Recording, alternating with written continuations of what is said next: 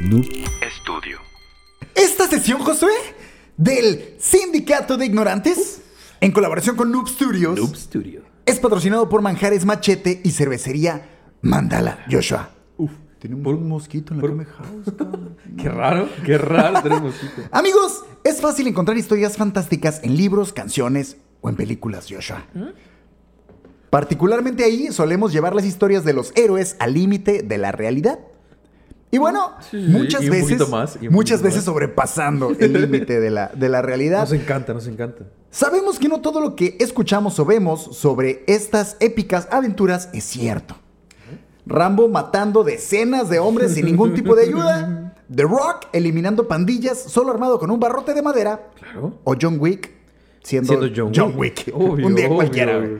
Lo cierto es que en un enfrentamiento real difícilmente podemos competir con nuestros enemigos cuando nos superan en número de manera considerable. Y si no me creen, pregúntele al rey Leónidas cómo le fue contra los persas. Si lo somos- intentó, lo intentó. intentó, güey. Si somos honestos, hay ciertas ocasiones en las que la realidad supera a la ficción. Joshua, estás por escuchar la, increíble- la increíble historia de Don Alejo Garza. Don Alejo Garza. Don Alejo Garza y su insólita batalla contra el crimen organizado. Ok, nice, nice. Una propiedad, un ultimátum. el rastro de al menos Ah, ya mil sé disparos de armas de fuego de cinco calibres diferentes en una sola noche. Granadas de cabrón, fragmentación cabrón. y muchos pinches huevos. es sí, parte. sí. Es parte de la escena que quedó después de una de las batallas más encarnizadas por defender lo que el señor Garza consideraba su tesoro más preciado, su dignidad. Es, es tú, cabrón. Es tú. Me, me agrada, me agrada. Bueno. Este es el siempre listo para la batalla Sindicato de Ignorantes, transmitiendo desde la inamovible. Game House. Ahí va el pinche corrido. Au. Sindicato de Ignorantes. Sindicato, sindicato. Venga. Sindicato de ignorantes. 2010, Joshua. Uh. Éramos muy felices en 2010. Ah, sí, en la universidad. De hecho, estabas en la universidad. Pues te iba a preguntar qué andabas haciendo en 2010. Universidad. ¿Te tenías que carrera. 20 años? 20, ajá. 20 de años. hecho. Estás estudiando diseño gráfico. Diseño gráfico, efectivamente. En ese mismo 2010, Joshua, México estaba pasando por una crisis de seguridad como nunca se había visto previamente. O sea, para el gobierno actual es, es un lunes por la mañana, güey. Pero en aquellos sí, años. ¿no? Sí impactaba un poco más, sí Pero en aquellos años, güey, era, era un pedo sin precedentes, Desde era 2008, preocupante. ¿no? Estaba el desmadre. Desde el antes. 2006. Seis, perdón, 6. Sí, desde el 2006 empezó el cagadero, pero aquí estamos en 2010. Mil sucesos acontecieron ese año, Joshua. Pero uno de los más impactantes e irónicamente menos mediáticos se desarrolló en el Rancho San José, propiedad de don Alejo Garza Tamés. Increíble, güey. En Tamaulipas. Increíble. Don Alejo nació en 1933 Hombre de otra época. en Allende, Nuevo León, 50 kilómetros al sur de Monterrey. Sí, Garza, ¿no? Garza, sí, tenía que ser Garza. Su padre poseía un aserradero y desde peque, junto a sus carnales, se dedicaron justo a la venta de madera. Negocio familiar, mantente ahí. La Ah, familia no era precisamente rica, pero paso a paso se fueron haciendo de lo suyo y fundaron la maderera El Salto en Monterrey. Ok, va, va. Y Alejo buscó expandir el negocio familiar viajando constantemente a otras partes del país para realizar compra y venta de recursos. Ya en su adultez temprana era considerado un hombre de negocios bastante visionario y respetable. Ah, don Alejo va bien, va bien. Don Alejo va bien. flow, flow. Se casó, tuvo dos hijas, se consolidó como empresario y como cereza en el pastel de una vida exitosa a base de chingarle muy macizo desde morro, decidió darse un gustito, Joshua. Ah, ¿por qué no? ¿Por qué no? y adquirir 3.000 hectáreas de monte en Padilla, Tamaulipas. Va. Tranqui, ¿por qué no? Un pedacín, güey. Ya más chingué mucho, güey. Para armar algo ahí, para armar algo leve, tranqui. Algo tranqui. Sí, obvio, obvio. Propiedad donde construyó una casa que la verdad no es nada uh, ostentosa, Sí, claro. bastante humilde, diría yo, para un empresario exitoso. Es decir, Y no para era. el tamaño no era terreno y para todo, ¿no? O no sea. era una pinche hacienda acá, bien cabrona, ¿no? Era, realmente era una casa Normal, una casita. súper normal, o sea, y más de aquella época. Dos pisitos acá, No, no, no, un piso. sencillo güey. acá. De Estas típicas casas de techo bajito, acá de, de rancho, güey, una casita de rancho, güey. La neta, güey, la cosa más eh, sencillo y humilde del mundo, güey. La neta. Que está bien, digo. Ah, Claro, ni, hay pedo, pero- ni siquiera casa de fraccionamiento acá normal, güey, ¿no? De Una casita acá de dos. muy de rancho, güey, muy, muy de rancho. güey. Va, va. La verdad es que el, el- el espacio que había adquirido y que empezó a, a construir no tenía mayores lujos, güey. Eh, esta era una casa cualquiera de tamaño regular, promedio, unos cuartillos nomás. Y también manejaba en las propiedades áreas de cultivo y ganado Donde criaba borregos, vacas, caballos, entre otros animales. E incluso tenía, y ahí te puedes pensar que a lo mejor qué mamón, pero tenía un área de pesca. Pero pues Pero, en pues, 3.000 a- en come on, 3.000 sí, a huevo. hectáreas, güey. Aparte, ya había ya he trabajado. Sí, güey. su lugar acá tranqui, Y aparte un área de pesca, es un, un espacio ahí que armó como una especie de laguito o algo, nada acá, muy cabrón. Pero, pero aún así, suena, suena albergado. Suena Sí, sí, bastante sí. bien, ¿eh? Ahí tenía todo, tranquis. Tranqui. Ahí, ahí Don Alejo realizaba algunas de sus actividades favoritas. Pero el giro del rancho, más allá de un área de reposo o de actividades recreativas, en realidad era un área de trabajo. Aunque sí, era business realmente el lugar. Bien, más o menos. porque A Don Alejo le mamaba trabajar, Joshua.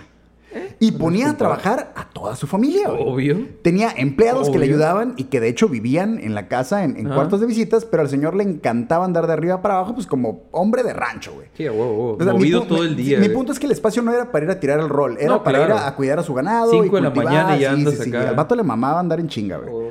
Una vez que sus hijas crecieron, eh, le fueron siguiendo poco a poco menos la curada de estar yendo constantemente al rancho, porque pues ya sabes, ¿no? Qué pinche hueva. No, a ver, ¿y ya dónde hay, Cirilo? Sí. Ya pero, no es lo mismo. pero don Alejo asistía cada que podía, mínimo, así mínimo, cada fin de semana se iba para allá, güey. Pero cuando podía tenía, era rancho, rancho, rancho, rancho, güey. Va, va, Su amado rancho San José, mismo al que llamó así en honor a su padre. Apenas iba a preguntar. Era, era por su papá, güey. A huevo. En aquel momento era sabido que el crimen organizado tenía fuerte presencia en la zona. Pero don Alejo, al saber que no le debía... ¿México? Sí. Sí, no, Pero don ¿cómo Alejo, al saber que no le debía nada a nadie, no sentía que tuviera que temer absolutamente por nada. Y ojalá si hubiera sido Joshua. Ah, bueno, sí, sí, pero no, no quiero, no quiero spoilear nada. No te preocupes. continuamos. El viernes 12 de noviembre del 2010, 12 de noviembre de 2010. ok. un amoroso don Alejo, de 77 años de edad, le regalaría a su esposa un rosal. Ok. Este acostumbraba darle a su mujer rosas. Rosas, te compró una rosa, te compró un ramo de rosas. Hombre, hombre old school, hombre Simón. clásico acá. Pero en esta ocasión en especial preferiría darle a su esposa un rosal y decirle que de esta manera el regalo le duraría mucho más tiempo. Nada más tienes que cuidarla. Así es. Después de echar novio, salió de su casa con dirección a su amado rancho Ah. y llegó tranquis y sin novedades en lo que debería de ser A revisar. ¿qué otro fin de semana tranquilito ¿Todo trabajando bien? de ¿Todo vaquero. tranqui? ¿Falta algo? Pero esta vez fue sorprendido por un grupo de hombres armados que le notificaban que su rancho, el rancho San José, estaba siendo requerido por el cártel, mm, vamos, Uno, a, vamos llamarlo el cártel Ponle. de los champiñones, ok, va, va, va. Ya lo estaban esperando cuando él llegó. el de los Zetas, pues. Ah, el tema. Es que le dieron a Don Alejo Joshua 24 horas para entregar la propiedad. Ah, o sea, llega y ya están esperando. Ey, adivina qué. ¿Sabes Así está qué? el pedo. Vimos esta Vámonos. madre, está chido. Está en buen spot, es buen tamaño, nos gusta. Y aparte, pues tiene todo, está todo equipado. está- sí, ya está instalado. instalado y- Le dieron a Don Alejo 24 horas para desalojar el Ah. rancho. Manos les van a faltar. O tendría que atenerse a las consecuencias, güey. Don Alejo dijo, híjole, joven, ahorita no. Ahí a la vuelta vemos qué pedo, ¿sabes? Ahorita no, gracias. Y llegó a la casona del rancho para instalarse en su fin de semana habitual. Le valió poronga lo que le no- dijeron. ahorita no estén Sí, sí, sí, al, rato vemos qué pedos, al rato qué pedos. Aunque la cosa, Joshua, él sabía perfectamente que no iba a ser tan pelucas. Don Alejo sabía perfectamente que el país estaba pasando por un punto crítico en lo que ahora conocemos como la guerra contra el narco. Efectivamente. Pero si tú que nos estás escuchando no estás tan familiarizado con lo que estaba pasando en aquel momento o en el 2010, no te diste cuenta de nada de lo que estaba sucediendo ¿Qué porque estabas haciendo? jugando ¿Qué Angry estabas Birds. haciendo? que estaba en Angry su- en Birds su apogeo, güey. ¿Estás muy traumado con Angry Birds? Hoy está con nosotros, gracias a la magia de la edición, José Navarro de No, lo sé José, José. Podcast. Así es. Para lograr los efectos contextuales del siguiente relato, vamos a tener que retroceder algunos cuantos años en el pasado.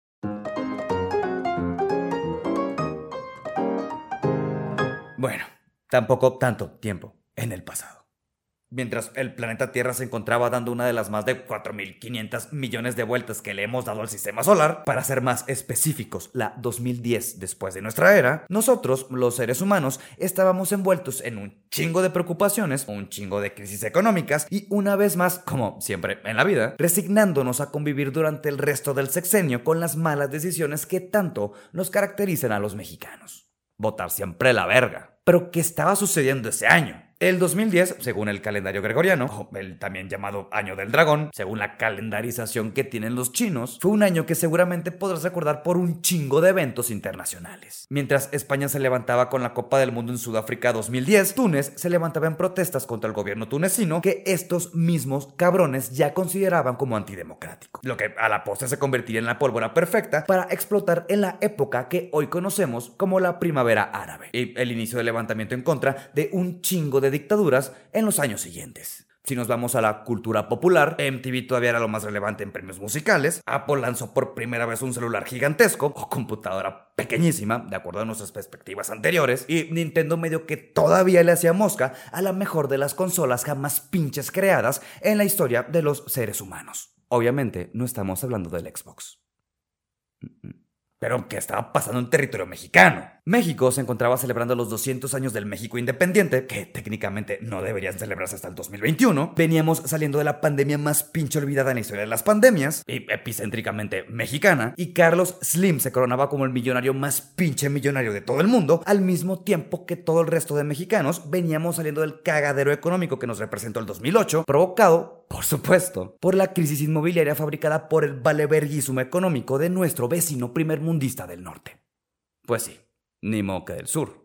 Se habían entonces, pues, cumplido 10 años de la tan sonada alternancia política, cuando el PRI entregó la corona imperial al pan de Vicente Fox Quesada, y estábamos en medio de uno de los sexenios más chingadamente violentos en los 200 años de historia independiente, que todavía no eran 200 años, del mayor enemigo en la actualidad de nuestro gobierno en turno, el de Felipe Calderón Hinojosa. Cabrón al que recordaremos por básicamente dos cosas la construcción del monumento más culero que se pudo construir para los festejos del Bicentenario y más chingadamente costoso, y declararle la guerra al narcotráfico. Pero ¿por qué le declaramos la guerra al narcotráfico? Según la información de la biblioteca más extensa del mundo desde que Alejandría se consumió en cenizas hace un chingo de años, la Wikipedia, el bloqueo de la ruta del Caribe de la cocaína sudamericana convirtió a México en la principal ruta de acceso a los Estados Unidos, o sea, la carretera que divide a productores y consumidores, provocando que, según el gobierno mexicano, la criminalidad se elevara a niveles insostenibles e hiciera inevitable declararle la guerra a estos cabrones. Guerra que a México, humanamente hablando, terminó por costarle entre 60 y 150 mil víctimas mortales. ¿Que ¿Por qué la consideran como guerra fallida? Pues porque básicamente sigue existiendo el narcotráfico en México. Más o menos así. Y ahora sí, con este contexto más o menos explicado, volvemos a la Kame House. Así es. En ese mismo año, Qué Joshua. buen contexto, perdón. Sí, Qué buen la contexto. idea era- era A mí le acomodarnos. hacía falta contexto. Muy bien, me eh, eh, ese era, ese era. Ese era, exacto. En ese mismo año, Joshua, en medio de la mera putacera sin ley y en medio de la realidad que José Navarro nos acaba de exponer, los grupos delictivos tenían cero tolerancia contra la gente y las autoridades tenían cero efectividad contra los delincuentes. güey. Todavía, ¿no? Bueno, todavía, pero en aquel momento estaba uy. como al rojo vivo muy Ah, sí, cabrón, claro, claro, ¿sabes? lo recuerdo, lo recuerdo. Aún así, don Alejo realizó algunas llamadas para dar aviso de las amenazas que él había recibido a las autoridades. Pero las autoridades se limitaron a pedirle que por seguridad hiciera lo que los criminales le estaban Obvio, solicitando, güey. Obvio, güey. O sea, güey, hey, me están... ¡Ey, me ayudan! Eh, Eh, mira, no, la neta mm, sale más pelada que... ¿Qué quieren del rancho? Dales el rancho, Pero no neta, pedo. ¿te gusta tanto? güey? Eh, la neta, no mames, dejarlo güey, la casa está medio culerona, güey, no te pases de verga. Tienes feria para hacer otro, güey, en otro lugar. Don Alejo Joshua sabía bien que estaba completamente solo. Claro. Bueno, Bueno, sí, claro. una vez llegó a instalarse a la casa, no estaba solo, solo, güey. Estaban, estaban los empleados. Pero mientras veía si eran peras o manzanas, la primera decisión que tomó fue pedirle a sus trabajadores que abandonaran la propiedad. Ya sabía lo que venía, ya sabía. Estaba listo. Esto sin decirle a ninguno de ellos lo que estaba pasando. güey. Ahora sí, ahora sí estaba completamente solo. Figurativa y literalmente. Seguramente don Alejo Joshua no dejaba de pensar en su papá. El hombre que le enseñó que no hay nada más grande que el honor y la dignidad. mismo que le inculcó el valor del trabajo duro y ganarse las cosas con mucho pinche esfuerzo. Don- bastante, claro. Sí, claro, que sí, lo, lo sabía tenía, que sí, pedo, sabía que sabía Es que, es hombre de rancho, güey, madre no-. Don Alejo decidió que no le dejaría el fruto del trabajo de toda su vida a un grupo de criminales así como así. Pues, ¿por qué, güey? Porque madres. Chingados. Decidió en ese momento que no le daría ni madres a nadie, güey. Y que si los maleantes querían su propiedad, tendrían que pasar sobre su cadáver. Sí, literalmente. sobre su Literalmente. cadáver. Avanzada la tarde del mismo 12 de noviembre, Joshua, Don, tú no me vas a quitar ni madres, chamaco pendejo Garza, llamó, llamó a su familia, pero solo para decirle a su esposa e hijas que las quería un chingo y que, y que le hablaran en la mañana. güey. Ey, Cámara, nos vemos los quiero en un mañana. chingo, Todo todo, chido, chido. huevo. Háblenme, Ya lo, llegué, estoy bien. más temprano que puedan. Te recuerdo que él no sabía a qué hora iban a llegar. güey. No, claro, claro. Él solo estaba expectante. Una vez colgada la llamada, Joshua, nuestro protagonista se dispuso a prepararse para su encuentro con los narcotraficantes, como dije antes. El rancho, así como te estaba comentando, era un espacio donde Don Alejo realizaba sus actividades predilectas, pero creo que había olvidado mencionar cuáles eran sus actividades predilectas, Joshua. Creo que sí. Creo que solo mencionaste una, pero mm, hay más. A Don Alejo, Joshua, le mamaba la pesca. Obvio. Tenía caña, tenía anzuelos, tenía redes. Todo su equipo, qué chido. A Don Alejo, Joshua, le mamaba la agricultura.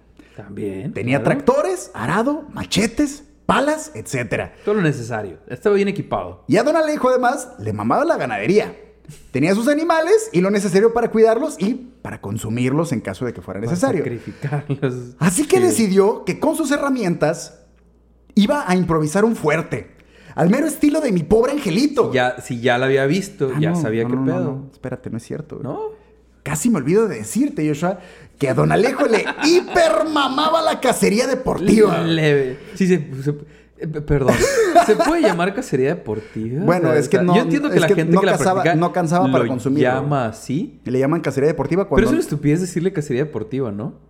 no si lo haces en tu en tu carro deportivo, estaría chido. Es decir, en chinga en tu carro deportivo acá Pues, matando. está muy pendejo como matar animales por deporte. Sí, pero ahorita estamos construyendo un héroe, Joshua, déjalo en No, paz. sí, claro, claro, sí, sí. O sea, no me refiero a eso, me refiero a la actividad en general, obviamente. sí, sí, me refiero a cómo la No, ve todo el mundo. Al vato le mamaba la cacería. Sí, claro, le mamaba a cazar. Y tenía Está bien equipado y tenía para cazar. La casa hasta su puta madre de rifles y escopetas, como madres no. Incluso era reconocido como uno de los mejores cazadores de la zona y condecorado por el club de cacería al que pertenecía, güey. El vato obvio. era literalmente una pistola, güey.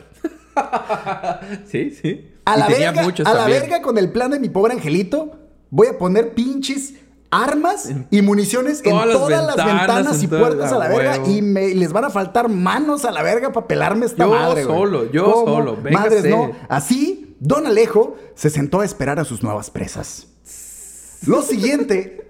Lo siguiente que escucharán, Joshua, es en gran parte una reconstrucción de hechos de la Secretaría de la Marina y testimonios de los vecinos del rancho San José. Va, va, va. Pero antes de ir a la mera mata, Joshua, este sería un momento increíble para que se tomaran un minuto para suscribirse a nuestro canal de YouTube y a Muy nuestro eh, espacio en Spot- Spotify. Spotify, sí, o donde sea que nos estén escuchando, síganos, denle acá, compartir. Les está Ya gustando. lo que hace Aquí andan. plataforma. No les cuesta nada y ya nos dimos cuenta que más de la mitad de la gente que nos escucha no, No está, está suscrita. Así que venga. No les cuesta, es gratis. Ya accesaron, ya tienen la Ya cuenta. andan y aquí.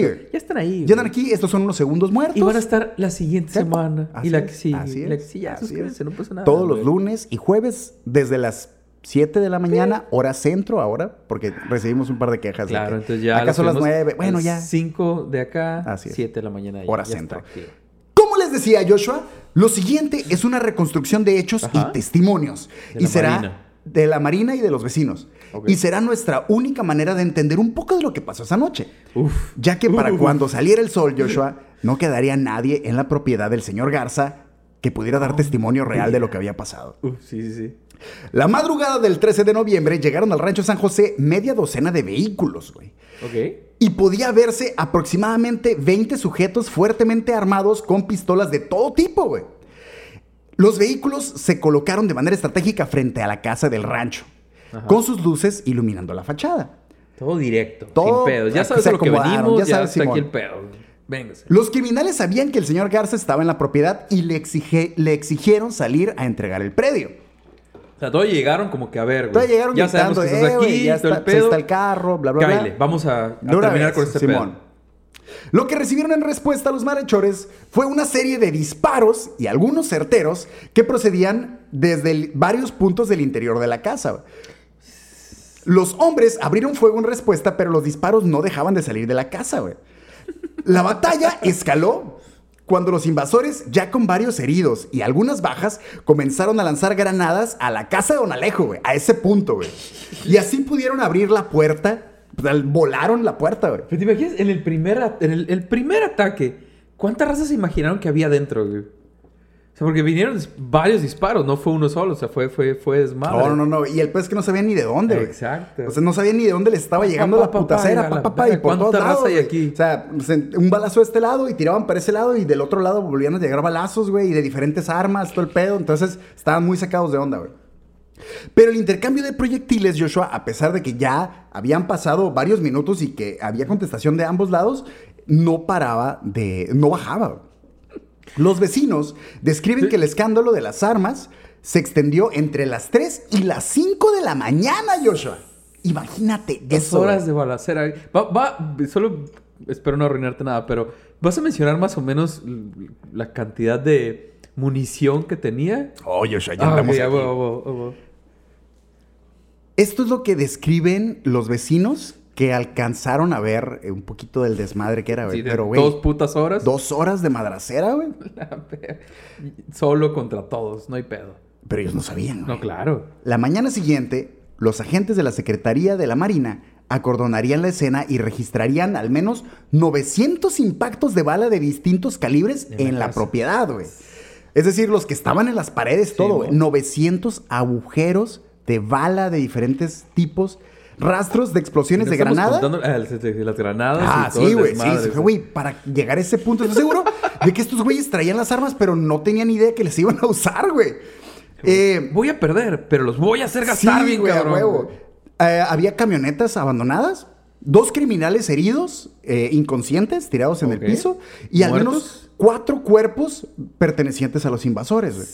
O sea, de- por lo menos, por lo menos mató cuatro y dos heridos. Y dos estaban De heridos los 20 inconscientes. prox del de habían- aprox que 20 habían llegado. personas, Simón. Y en el interior de la casa del rancho San José encontrarían una infinidad de destrozos, platos y vasos hechos pedazos por toda la casa. Obviamente era una coladera la casa por adentro, güey. Y lamentablemente Joshua encontrarían el cuerpo sin vida de don Alejo Garza Tamés. Completamente rodeado de armas largas, güey, y un chingo de, de- de parque de balas Sí, y la madre, güey. imaginas, El vato güey. estaba... Todos los casquillos ahí, Sí, todo güey. llena la casa ya, güey. Pero solo con dos impactos de proyectil. ¡Oh! Solamente dos. Uno en el tórax, el cual se cree lo dejó fuera de combate. Y un impacto más en la cabeza, el que seguramente fue el Sí, tiro de gracia. Del enfrentamiento habría mucho que decir, Joshua. Aquí me sorprende que solo le hayan dado uno. Ya, o sea, aún así, de Ajá, que ya quedó sí. fuera de combate y fueron ya a revisar todo el... Ah, nada más uno. Me sorprende, Sí, güey. Me Sí, sorprende porque que no la, lo casa, hayan... la casa estaba toda, te digo, estaba llena de agujeros, güey. No, claro, pero me refiero a que aún después de... Y aún cuando aseguran, se aseguran de que ya no va a haber pelea... Y nada más darle uno, me sorprende que no lo hayan hecho... que Sí, güey. No lo hayan destrozado ahí Sí, en ese momento en No, que pero ya la estuviera... neta, ese es el tema.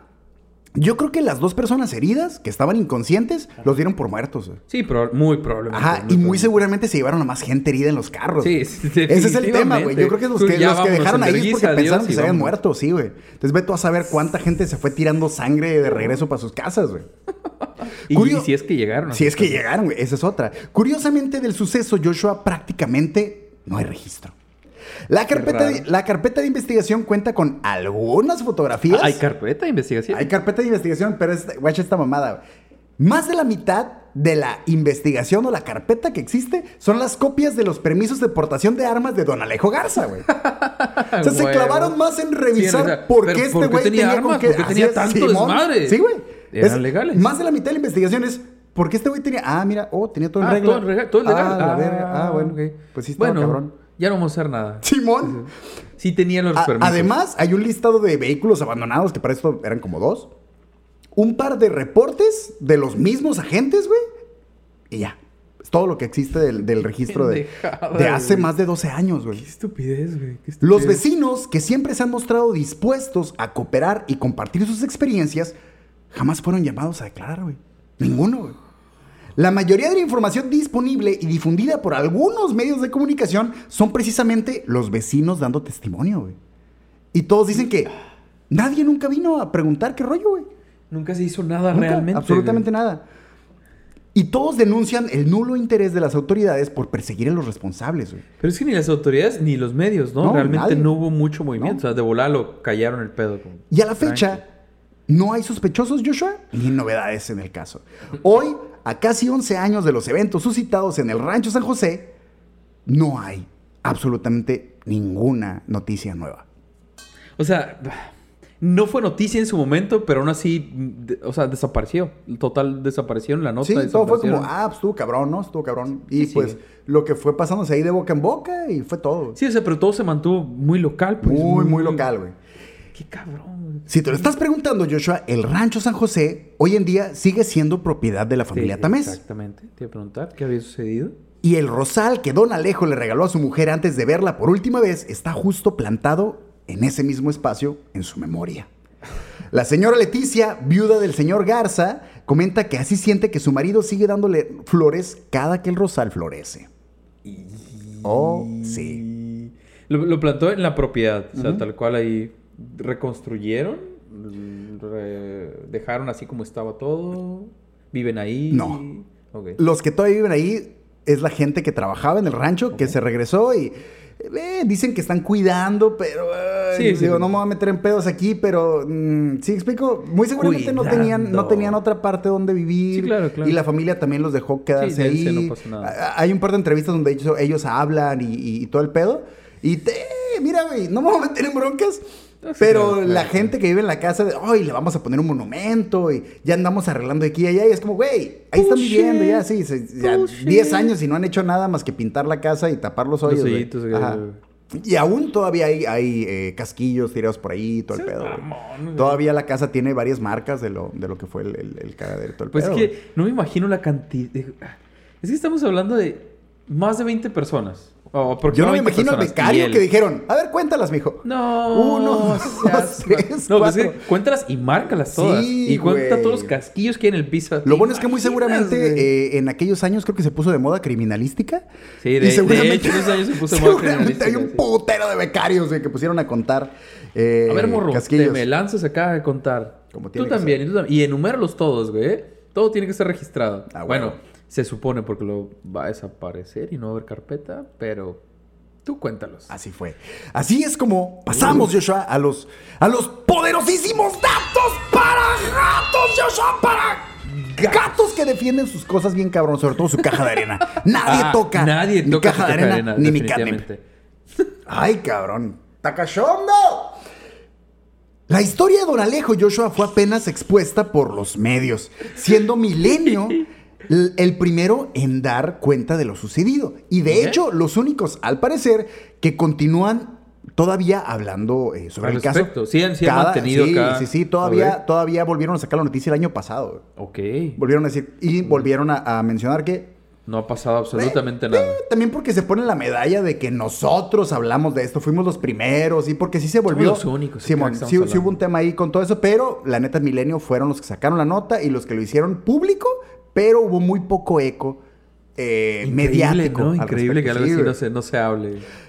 Por otro lado, la cultura popular, Joshua, se ha encargado de mantener este caso en la boca de la gente Definitivamente hay un corrido, ¿verdad? Uh, a hay un huevo que hay un puño, corrido. Sí, a Eh, huevo. siendo de los Ah, más conocidos, huevo.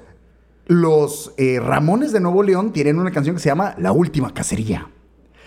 Y Calibre 50 compuso el Ah. corrido de Feliciano.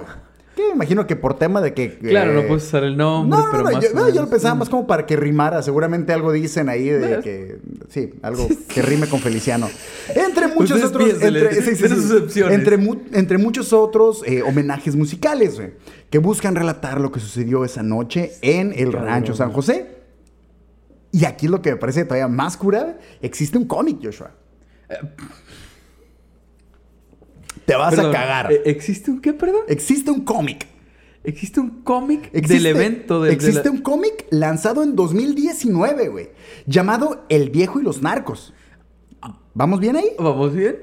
Una obra de 58 páginas de autores españoles. Ok, está bien. Me imaginé que no iban a ser mexicanos. ¿La quieres más cabrona? Dime.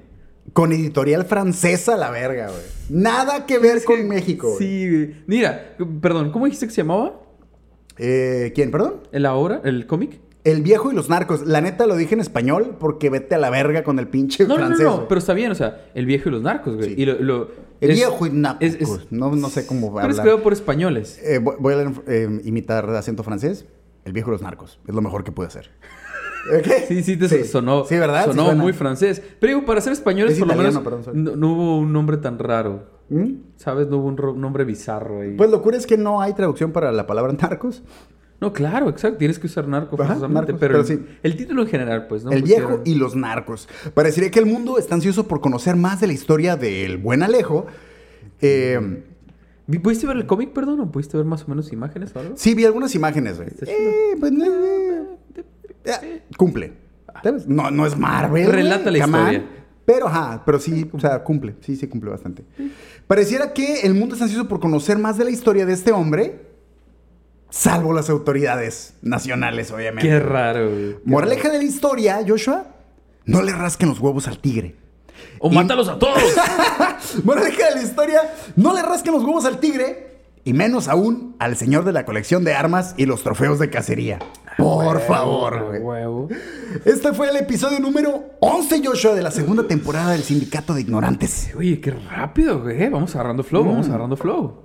Con la participación especial de No lo sé, José Podcast. José. El Sindicato de Ignorantes también es patrocinado por la plan- por la plantería, por la Galería Pues, Planta si Libre quieres, y si Haiku, quieres. Comida y Cultura Japonesa.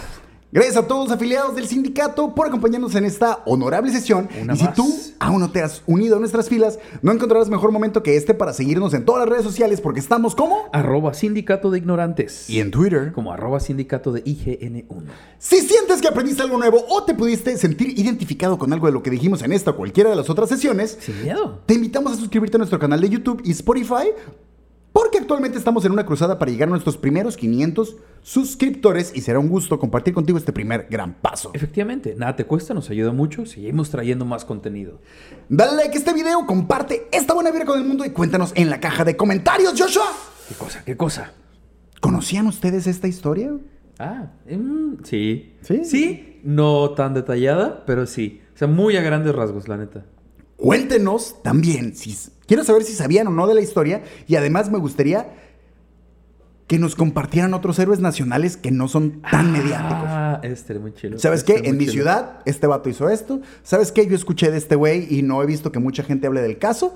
Me gustaría Uh. mucho recibir ese tipo de historias porque creo que el sindicato puede abrir buenos temas al respecto, sobre todo de héroes nacionales que, no, que no se les haya dado tanto spotlight. Eso estaría muy chido. ¿Qué les hace ¿Por qué no, güey? Hablemos, hablemos de la gente local, de la gente a la que no se le, se le da se ese rifa, tiempo, güey. A huevo, ¿por qué no? ¿Por qué no? Si conocen más gente, dense, aquí buscamos. Aquí en la caja de comentarios, por favor. Y regularmente subimos preguntas a Instagram, así que échense la vuelta para allá. Recuerden que las redes son para ustedes, para que ustedes convivan y todo. Déjenos tu respuesta porque queremos saber, queremos recibir Sí, tu contribución. ¿La sesión concluye, Joshua? Me parece que sí.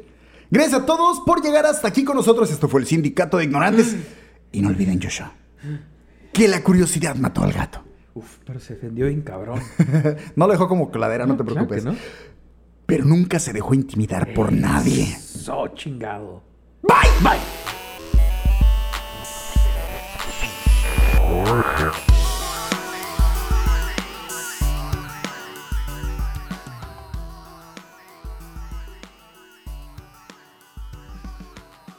Chingos y chingos de gracias al sindicato más pinche chingón de los sindicatos existentes. Yo que he estado agremiado en un chingo de sindicatos, desgraciadamente hablando, por supuesto, el sindicato de ignorantes. Mi nombre es José Navarro y pueden buscarme en Spotify o en casi todas las plataformas existentes para escuchar podcast como No lo sé, José, donde subo episodios prácticamente todos los jueves o en mi cuenta de Instagram. No lo sé, José Podcast. Adiós. Bye.